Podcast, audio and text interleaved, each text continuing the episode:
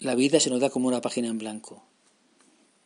No tiene nada escrito, podemos escribirla y así es. Vivir es componer una, una página en blanco, un relato.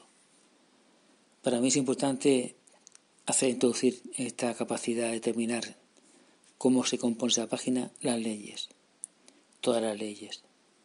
Entender cada ley como una cuestión que debe ser transgredida.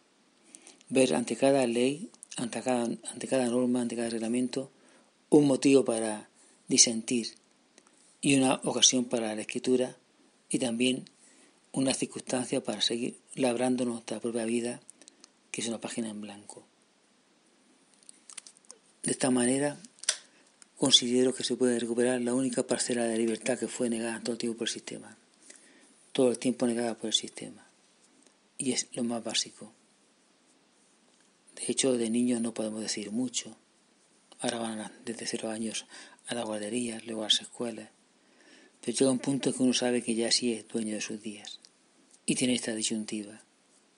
O su vida es una página en blanco o su vida es una página que otros compusieron para él. Y está dictada. Y tiene sus puntos, un, dos, tres, sus pasos, que suelen llevar desde ser un buen hijo, un buen trabajador y al final pues un buen muerto en un cementerio público. Pero tenemos esta opción y para mí las leyes son un acicate.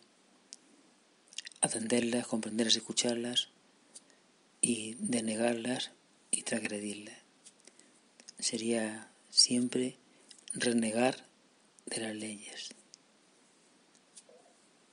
Hasta donde uno puede, sin que ponga en peligro su autoconservación, porque ya estamos hartos de mártires y no queremos más mártires, ni más sacrificados, ni más víctimas de un heroísmo peleón o transgresor. Pero la vida, página en blanco, y cada ley una ocasión para la fuga, para la disensión, para la transgresión, una por una, y un aliento siempre para la desobediencia como motor de la vida. No se puede escribir esa página en blanco si no se obedece, porque si se obedece ya está escrita.